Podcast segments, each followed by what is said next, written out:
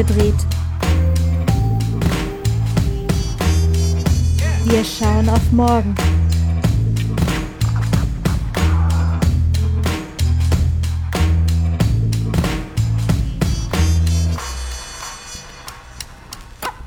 Moin Moin und willkommen bei Abgedreht, eurem Meinungsmagazin.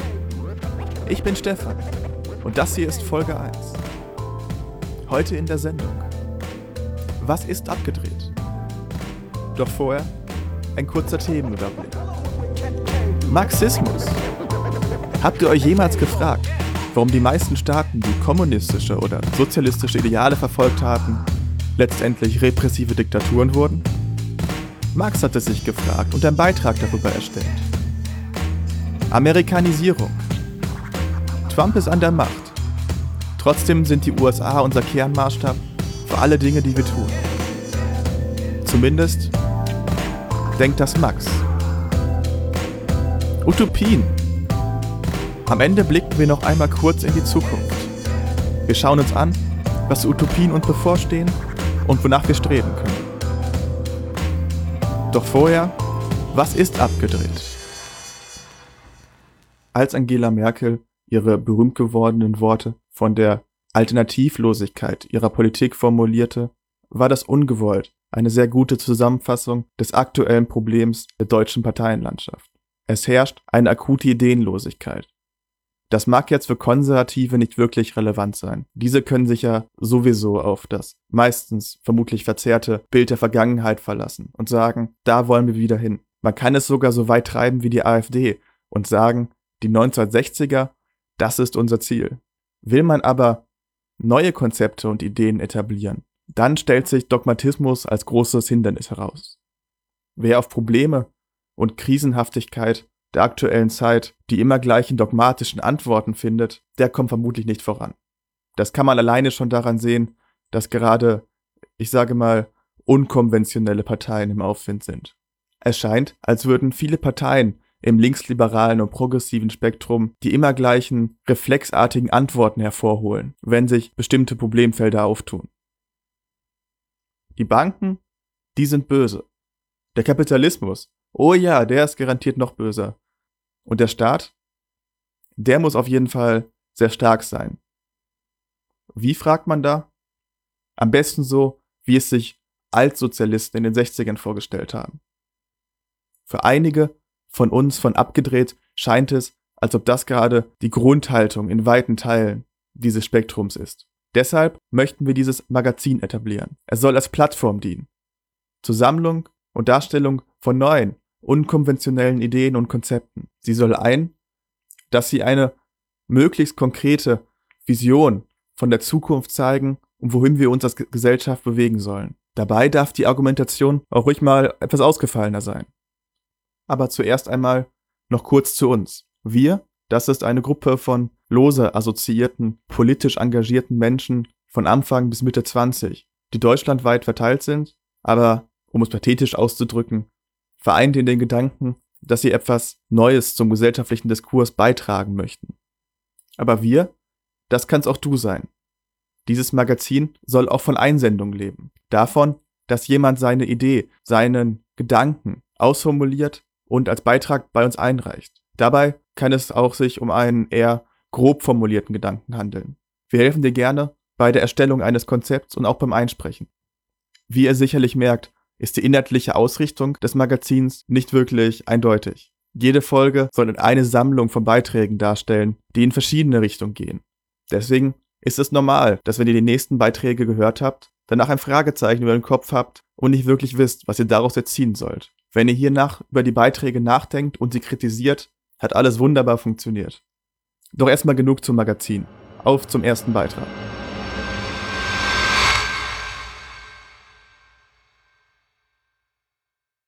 Der Marxismus gehört auch zu diesen sehr gehypten Theorien. Viele Linke sehen in ihnen die Erlösung, die Erlösung von der Herrschaft, die Erlösung von der Unterdrückung durch die Privilegierten. Die Frage ist, warum er so angesehen wird. Es gibt kaum Beispiele für einen gelungenen Marxismus. Die meisten Umsetzungsversuche, die sozialistische oder kommunistische Systeme formen wollten, endeten in repressiven autoritären Staaten. Max hat sich das auch gefragt und sich die Marxische Theorie mal genauer angeschaut. Er kommt zu dem Schluss, dass die Theorie an sich schon repressiv und totalitär ist und jeder Umsetzungsversuch nur in einen unfreien Staat führen kann. Die erste Ausgabe über die Kritik der modernen Linken befasst sich mit den theoretischen Grundlagen in Form des Marxismus. Die nächste Ausgabe hört ihr in der nächsten Folge. Viel Spaß beim Beitrag. Ein Bekenntnis zum Anfang. Ich bin Linker und ich möchte aus diesem Grund in dieser Reihe einen partizipatorischen Liberalismus entwerfen. Ich möchte dies tun, um damit die größte Geißel der Linken und eine große Geißel der Menschheit zu überwinden. Und nein, ich rede heute einmal nicht vom Kapitalismus. Ich rede vom Marxismus. Was?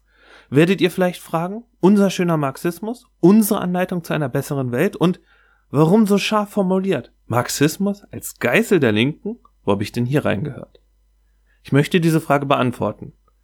Ja, der gesamte heutige Beitrag soll sich nur um diese Frage drehen.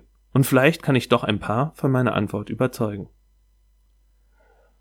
Machen wir uns also gleich daran, diese Frage zu beantworten. Und diese Antwort beginnt mit einem Blick in die Geschichte. Nicht irgendeine Geschichte, sondern die Geschichte des Marxismus. Und ich meine keine Theoriegeschichte. Ich meine die Geschichte der Umsetzungsversuche dieser von Marx begründeten Ideologie. Wenn man nun einen Blick in diese Geschichte der Umsetzungsversuche wirft, so ist man versucht, sich sofort wieder abzuwenden. Denn diese Geschichte ist nicht besonders schön. Genau genommen ist sie die Geschichte einer der tödlichsten Ideologien des 20. Jahrhunderts. Eine Ideologie, die je nach Schätzung bis zu 90 Millionen Opfer gefordert hat. Das klingt nicht sehr erbaulich. Ich weiß. Allerdings wird es noch weniger erbaulich, wenn man ins Detail geht.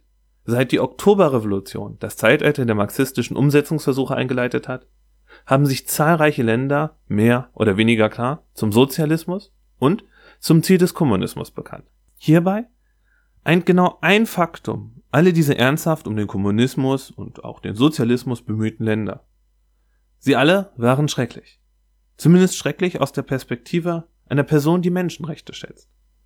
Sie waren immer mindestens autoritäre oft sogar totalitäre Diktaturen. Sie waren stets gegen die Meinungsfreiheit. Sie waren kollektivistisch und damit antiindividualistisch. Sie experimentierten gerne radikal an der Wirklichkeit herum, was mehrfach in einen Genozid ausartete. Und sie waren im hohen Maße militaristisch und zumeist auch nationalistisch. Nicht zuletzt missachteten sie grundsätzlich die Menschenrechte die Rechtsstaatlichkeit. Sie folterten, sperrten ein, ließen Gegner verschwinden. Dieses tyrannische Muster zieht sich durch alle Versuche, den segensreichen Kommunismus auf Erden zu verwirklichen. Es ist unabhängig von der nationalen Kultur, denn sowohl Kuba als auch die DDR, sowohl Vietnam als auch Burkina Faso oder die Länder des arabischen Sozialismus folgen diesem Muster. Es ist unabhängig vom Stand der technischen Entwicklung, Stellen wir nur einmal die Sowjetunion 1917 und den venezolanischen Sozialismus des 21. Jahrhunderts gegenüber. Es ist unabhängig von der Wirtschaftsstruktur des Landes. Egal ob weitgehend unterindustrialisiert wie China, entwickelt wie die DDR, auch das ändert nichts an diesem Muster. Es ist unabhängig von der Geschichte des Landes. Ehemalige Kolonie wie Sudan, ungebrochen unabhängig wie Äthiopien oder etwas dazwischenliegend Kuba. Zu guter Letzt ist es auch egal, ob ein Land eine Großmacht ist, im Zentrum der Weltpolitik, oder ein unbedeutendes Land in der Peripherie. Nie ist etwas anderes herausgekommen als Knechtschaft und Unterdrückung, wenn Menschen versuchten, jenes Paradies auf Erden zu verwirklichen, das ihnen Marx in Aussicht gestellt hat. Nun, nach diesem kursorischen Blick in die Geschichte ist es an der Zeit, erste Schlussfolgerungen zu ziehen. Überzeugte Marxisten argumentieren hier zumeist, dass all diese Schrecken nicht vorkommen würden, hätte man nur ihren eigenen, ganz persönlichen, ganz wahren Weg zum Marxismus gewählt. Das ist ein Argument, das zugleich unfair und feige ist. Es ist unfair, weil Linke den real existierenden Liberalismus mit ihrer perfekten Vision des Kommunismus vergleichen, anstatt dass sie den real existierenden Liberalismus und den real existierenden Kommunismus vergleichen. Aber eine perfekte Vision als Maßstab zu nehmen, ist einfach dumm. Denn eine perfekt gedachte Monarchie mit einem perfekt handelnden Monarchen wäre ja auch perfekt. Kurzum, wenn man sich etwas Perfektes in seinem Kopf ausmalt, ist es immer besser als die Realität und damit kein guter Maßstab, wenn es daran geht, die Realität zu kritisieren. Es ist feige zu argumentieren, der Kommunismus sei halt nie richtig versucht worden. Denn das ist nicht mehr als eine Flucht vor der eigenen Verantwortung. Der Verantwortung der marxistischen, der radikalen Linken. Es ist eine Flucht vor dem endlosen Blutbad, vor den endlosen Schrecken und Verbrechen, deren ideologisches Erbe die heutige marxistische Linke aus freier Entscheidung angetreten hat. Nachdem also diese eher beschränkte Verteidigungsargumentation beiseite ist, können wir uns nun der entscheidenden Frage widmen. Ist es vielleicht denkbar, ja, könnte es, ganz unter Umständen, möglicherweise doch irgendwie sein, dass an dieser Ideologie, an diesem Marxismus selbst etwas nicht stimmt? Ich glaube ja. Ich möchte nun im letzten Teil meines Beitrages sagen, was am Marxismus aus meiner Sicht nicht stimmt. Erstens. Der Marxismus ist antiindividualistisch. Das handelnde Subjekt bei Marx ist die Klasse, also die Masse der Menschen. Derzeit im Kapitalismus ist es das Proletariat. Nicht aber das Individuum. Das Individuum ist für Marx letztlich insofern unbedeutend, dass nur ein Spiegel ist der behaupteten historischen Gesetzmäßigkeiten. Wenn Marx sagt, das Sein bestimmt das Bewusstsein, dann ist ja das zugleich eine Absage in jede selbstgewählte und selbstbestimmte Individualität. Zweitens. Der Marxismus ist antipazifistisch und konfliktbefürwortend. Marx betont, dass der Fortgang der Geschichte durch Klassenkämpfe bestimmt wird. Diese sind unvermeidlich. Ein unüberwindlicher Antagonismus treibt bei ihm die Geschichte voran. Proletariat und Bourgeoisie können sich nicht einigen, können keine Kompromisse finden. Sie müssen sich bekämpfen und nur die Vernichtung oder Überwindung der einen Gruppe durch die andere bringt den Kommunismus, sprich das Paradies. Und damit direkt zu Punkt 3. Der Marxismus verspricht das Paradies. Und ich meine das Paradies, denn was ist der Kommunismus bitte anderes als jenes klassische Paradies? So wie wir in der Bibel das Armageddon, dann das tausendjährige Reich Gottes auf Erden und am Ende das Paradies haben, so haben wir hier halt die Weltrevolution, die Diktatur des Proletariats und dann den Kommunismus. Warum es nun gefährlich sein könnte, den Menschen einerseits das erreichbare Paradies zu versprechen, ihnen andererseits aber zu sagen, dass eben dieses Paradies nur durch ein unvermeidliches, zwingendes Blutbad namens Weltrevolution erreicht werden kann, muss ich wohl kaum erklären. Viertens. Der Marxismus ist, wie alle totalitären Ideologien und monotheistischen Religionen, geprägt von Schwarz-Weiß-Malerei. Nicht in dem Sinne, dass Marx sagt, das Proletariat ist gut. Aber Marx sagt, der Kommunismus ist gut am Ende der Geschichte. Und damit ist gut oder zumindest fortschrittlich, was dazu beiträgt. Damit ist in der Feudalgesellschaft das Bürgertum gut, der Adel böse. Und im Kapitalismus das Proletariat gut und das Bürgertum böse. Wenn man sich heute die zum Teil holzhammerartigen Publikationen der Linken anschaut, wird einem bewusst, wie tief dieses gut-böse Bild immer noch verwurzelt ist. Fünftens. Der Marxismus ist gegen Meinungspluralität. Und mit diesem Punkt meine ich nicht, dass Marx irgendwo direkt schreibt, schafft die Meinungsfreiheit ab. Nein. Aber Marx sagt, es gibt Klassen, sprich gutes Bewusstsein, und es gibt falsches, also nicht Klassenbewusstsein. Das Falsche ist nun das Bewusstsein, dass die historische Entwicklung zum Paradies nicht voranbringt. Beispielsweise, wenn ein Proletariat den Kapitalismus gut findet. Der hat dann eben nicht eine andere, sondern auf dem Weg zum Paradies die falsche Meinung.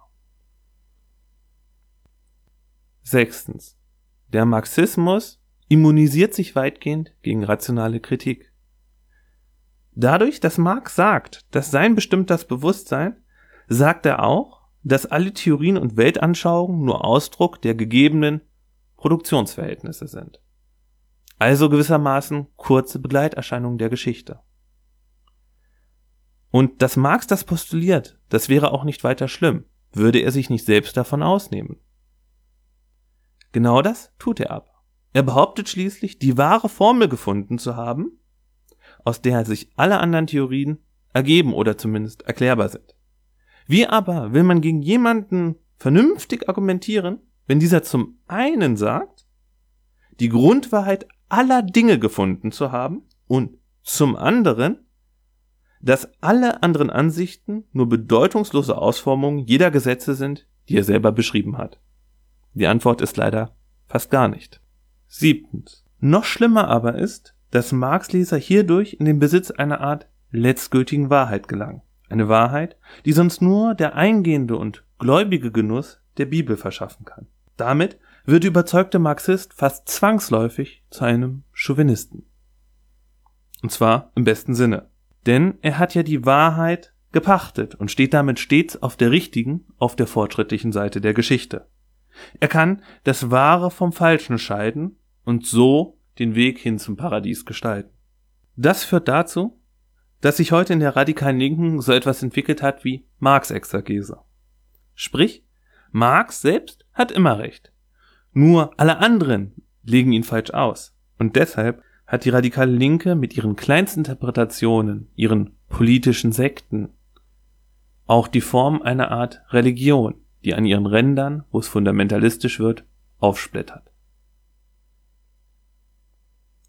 Fassen wir nun zum Abschluss die wichtigsten Erkenntnisse zusammen und stellen die entscheidende Frage.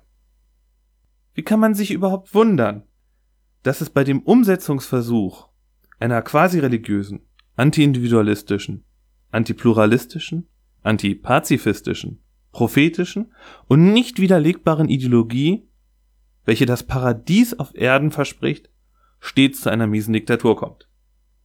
Oder besser, zu einer materialistischen Form der Theokratie. Erscheint es denn nicht logisch, dass der Marxismus in der Realität so enden muss? Und genau aus diesem Grund bin ich der Meinung, dass der Marxismus die Geißel der Linken ist und leider auch eine Geißel der Menschheit. Um aber etwas versöhnlicher zu schließen. Karl Marx entwickelte seine tragische Theorie, aus dem Idealismus die Welt besser zu machen. Besser als jenes gewaltige Elend, das er vor Augen hatte, als er damals seine Werke verfasste. Auch ich bin der festen Meinung, wir können die Welt besser machen. Ja, wir müssen sie sogar besser machen. Nur Marx, gleichwohl zu Lebzeiten ein bedeutender und ungemein fortschrittlicher Wissenschaftler, wird uns heute leider keine Hilfe mehr dabei sein. Es bleibt leider bei den Worten des Philosophen Karl Popper. Der Versuch, den Himmel auf Erden einzurichten, erzeugt stets die Hölle. Dieser Versuch führt zu Intoleranz, zu religiösen Kriegen und zur Rettung der Seele durch die Inquisition.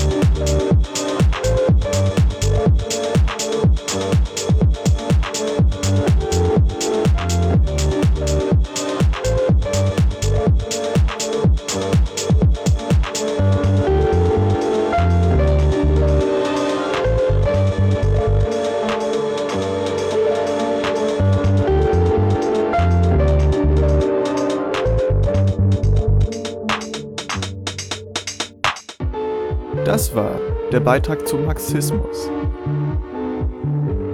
Weiter geht's nächste Woche mit einem Beitrag über die Kritik der modernen Linken. Wie immer gilt, Kritik direkt an den Autor. Die Mail dafür lautet abgedreht at eclipso.eu. Der Bruch könnte jetzt etwas hart sein. Es geht um Amerika. Die Vereinigten Staaten sind in jüngster Zeit krisengeplagt wie selten.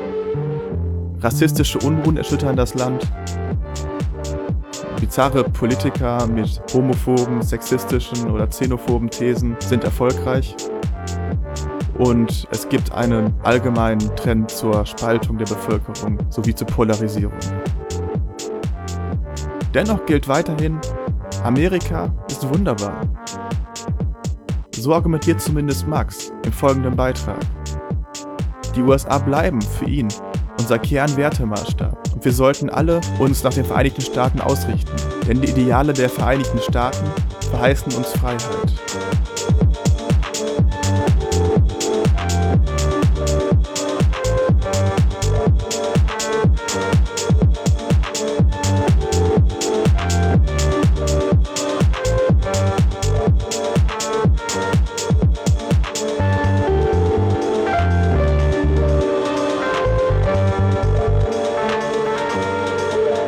Europa in einer tiefen Krise steckt, ist eigentlich keine Erwähnung mehr wert.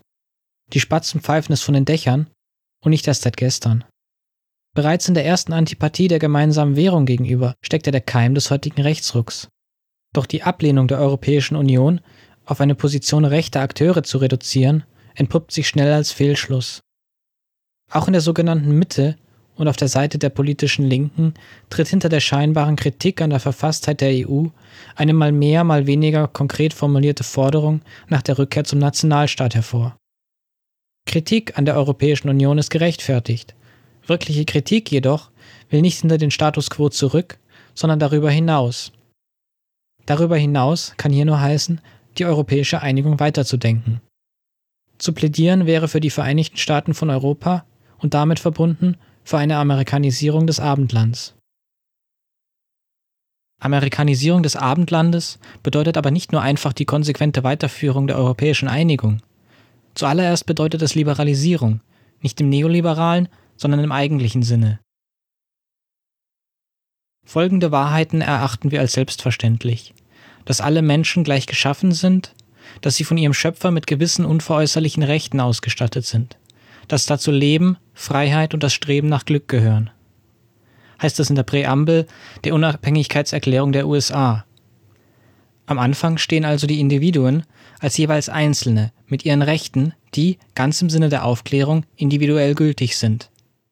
Weiter, dass zur Sicherung dieser Rechte Regierungen unter den Menschen eingerichtet werden, die ihre rechtmäßige Macht aus der Zustimmung der Regierten herleiten die zentrale Aufgabe des demokratischen Staates besteht also in der Sicherung eben dieser Rechte Leben, Freiheit und das Streben nach Glück, also im Schutz des Individuums und nicht in der Rolle des Übervaters, wie es in Europa momentan noch üblich ist. Ein konkretes Beispiel. Leitidee der Bundesrepublik und der heutigen EU ist die soziale Marktwirtschaft. Jene kooperatistische Scheinsynthese aus Kapitalismus und Sozialismus, die stets von einem Hauch von Volksgemeinschaft umgeben ist. Ähnlich wie im Faschismus wird der grundsätzliche Konflikt zwischen Arbeitnehmern und Gebern übertüncht und ein scheinbar höheres gemeinsames Interesse im nationalen Kollektiv proklamiert. Zentral ist einzig und allein das möglichst reibungslose Funktionieren der eigenen Produktionsgemeinschaft. Für eine wirklich progressive Politik ist das wahrlich ungeeignet.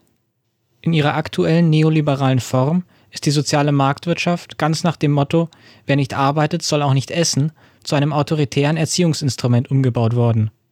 Du sollst funktionieren, dort wo dein Standort dich braucht, sonst werden Leistungen gekürzt. Wobei der Ausdruck Leistungen in diesem Zusammenhang noch ein Euphemismus ist. Schlimmer als hierzulande ist allerdings die Lage in Griechenland. Ein Elend, das aktuell etwas aus dem Blick geraten, aber noch lange nicht vorbei ist. Von harter Hand und unter deutscher Führung wurden unter einem scheinbar alternativlosen Sparprogramm Beamtengehälter, Sozialhilfen, Krankenversicherungen und Renten gnadenlos zurückgestutzt. Dabei hätte es nicht so weit kommen müssen. Ja, die Finanzkrise an sich war vielleicht unabwendbar, aber einer zentral koordinierten, gemeinsamen europäischen Politik wäre es ein leichtes gewesen, wenigstens das schlimmste Elend abzufedern.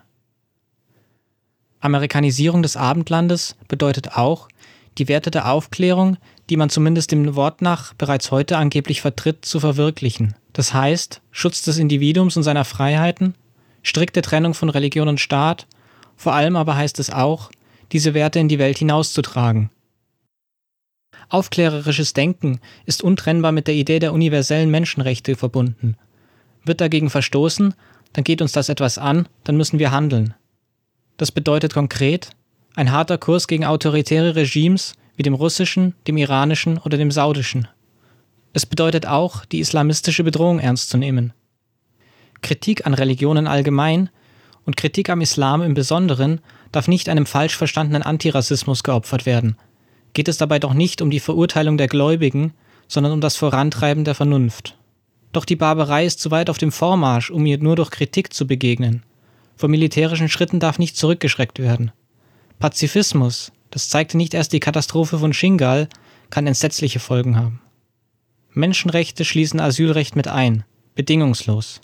Ein Recht auf Asyl für alle Menschen, gleich welcher Herkunft und, heute besonders wichtig, gleich welcher Ideologie sie anhängen. Es mag durchaus sein, dass unter den Asylsuchenden aus dem Nahen Osten Menschen sind, deren Weltbild zutiefst reaktionär ist. Das ist aber kein Grund, ihnen Hilfe zu verweigern. Asylrecht ist kein Gastrecht. Bedacht werden muss in jedem Fall. Extremisten unter der Aufsicht europäischer Behörden sind zu kontrollieren. Wer abschiebt, exportiert Terror. Die Idee Europa kann nur postnational gedacht werden. Ein Europa der Vaterländer, wie es nicht nur den Rechtspopulisten vorschwebt, wäre ein großer historischer Rückschritt. Das Feld darf nicht denen überlassen werden, die mit Hinweis auf Klaus Leggevi als Anti-Europäer bezeichnet werden müssen. Mit den Worten von Altiero Spinelli aus dem Manifest von Ventotene gehe ich sogar so weit zu behaupten, die Grenze zwischen fortschrittlichen und reaktionären Parteien verläuft demnach nicht mehr längs der formellen Linie ihrer größeren oder geringeren Demokratie oder des Ausmaßes des einzuführenden Sozialismus. Der Bruch vollzieht sich zwischen denen, die immer noch das alte Endziel der Eroberung der nationalen politischen Macht im Auge haben und dadurch den reaktionären Kräften Vorschub leisten, und den anderen, denen die Schaffung eines stabilen internationalen Staates am Herzen liegt und die die Kräfte des Volkes in diese Richtung lenken. Mir ist bewusst, dass ich mit dieser Meinung vermutlich alleine auf weiter Flur stehe und viel davon möglicherweise auch Wunschdenken ist. Trotzdem denke ich, es ist momentan der einzige vernünftige Weg.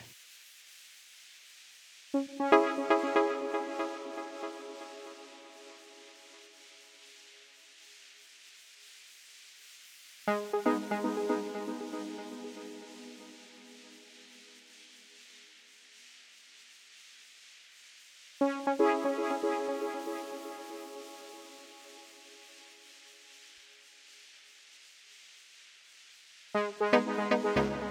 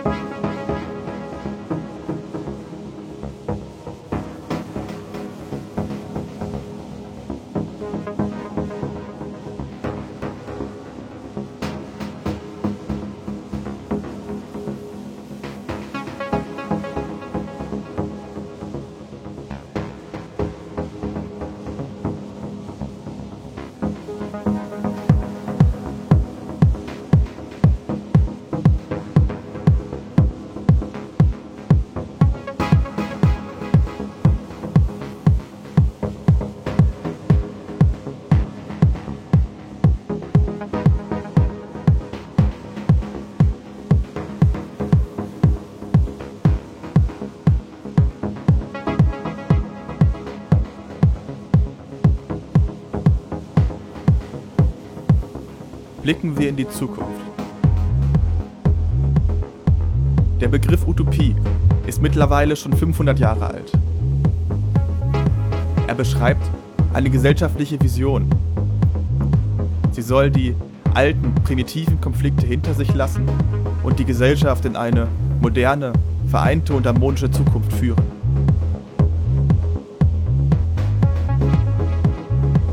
Aktuell verbinden die Menschen damit aber vor allem die gescheiterten Visionen des 20. Jahrhunderts. Egal ob Faschismus, Anarchismus oder Kommunismus, sie alle verbindet, dass sie sich nicht durchgesetzt haben oder heute kaum noch eine Rolle spielen. Die Frage ist, warum glauben wir nicht mehr an Utopien?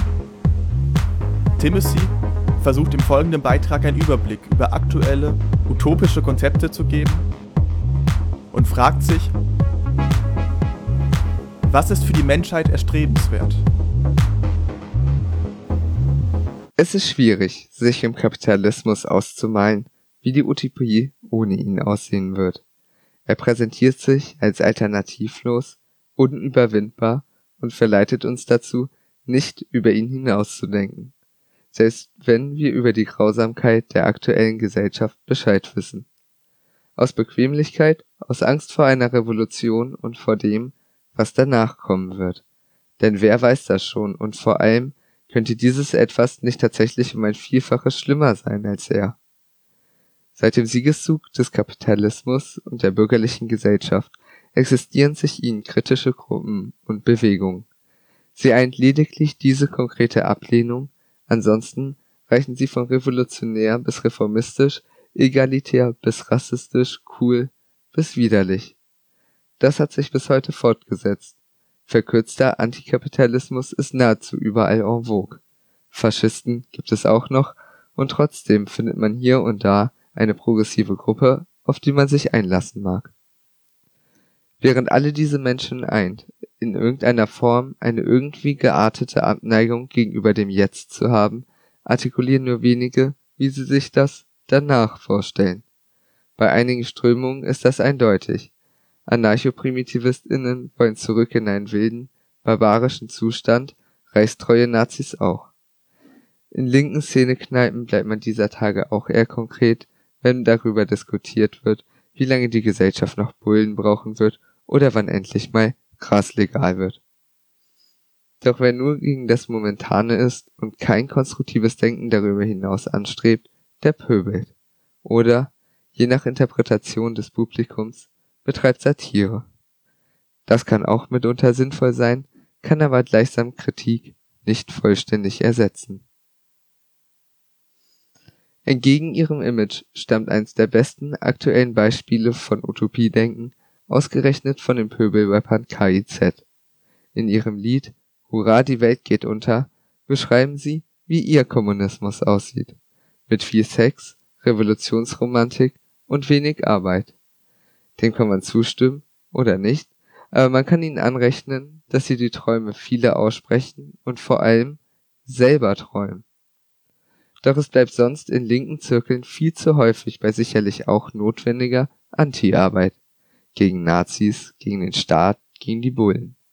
Sich darüber auszutauschen, wie konkrete Abläufe im Kommunismus organisiert werden, was dann alles schön sein wird, was vielleicht noch nicht und vor allem, wie sich unsere Utopieträume voneinander unterscheiden, wird häufig zur Seite geschoben. Man solle sich erst auf den Sturz des Kapitalismus fokussieren. Bei der Utopie rauszukommen, sei dann Aufgabe des Revolutionsprozesses. Oder man solle sich auf das jetzt Veränderbare beschränken, das große Ganze kann erst danach in Angriff genommen werden. Letzteres entspricht einem Marxischen Utopiebegriff. Er meinte Utopie so umzudeuten, dass es nicht das kommunistische Paradies zu beschreiben hat, sondern das, was uns im Moment als Möglichkeit erscheint. Unser Denken wird so durch die momentane Gesellschaft bestimmt, dass wir nicht einmal darüber nachdenken können, was sein könnte. Die zahlreichen Versuche des 20. Jahrhunderts, eine Form der postkapitalistischen Utopie vorzeitig zu erreichen, sind gescheitert. Staaten und Kommunen mussten sich doch auf den Kapitalismus einlassen, um zu bestehen, und viele versuchten zuvor den Widerspruch durch rohe Gewalt aufzulösen. Hätte diesen Utopieromantikern von Lenin bis Rainer Langhals vielleicht ein bisschen mehr Realismus, was das Erreichen der Utopien angeht, gut getan? Sicherlich. Der idealistische Versuch, das Erreichen der Utopie vorzuziehen, mündete in Gesellschaften, die nichts mit unseren Utopien zu tun haben dürften. Und setzt es nicht schon ein hohes Maß an Ideologie voraus, über das Richtige nachdenken zu wollen und uns auszutauschen, während wir im Falschen leben? Vermutlich. Und es ist ein schwieriger Spagat, den wir zu leisten haben.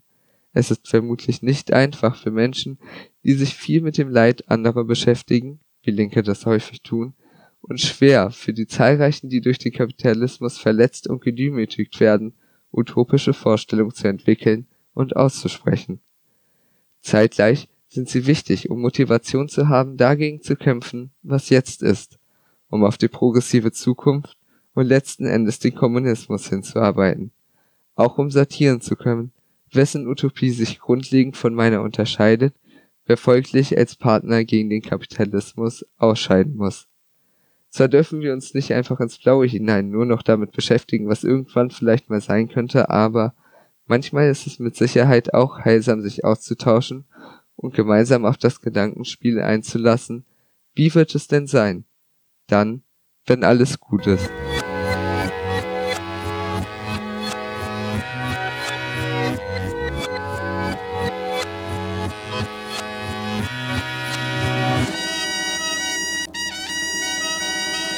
Das war die erste Folge abgedreht. Ich hoffe, wir konnten euch zum Nachdenken anregen. Ein großes Dankeschön geht raus an Max, Timothy und Max, die in dieser Folge die Autoren waren.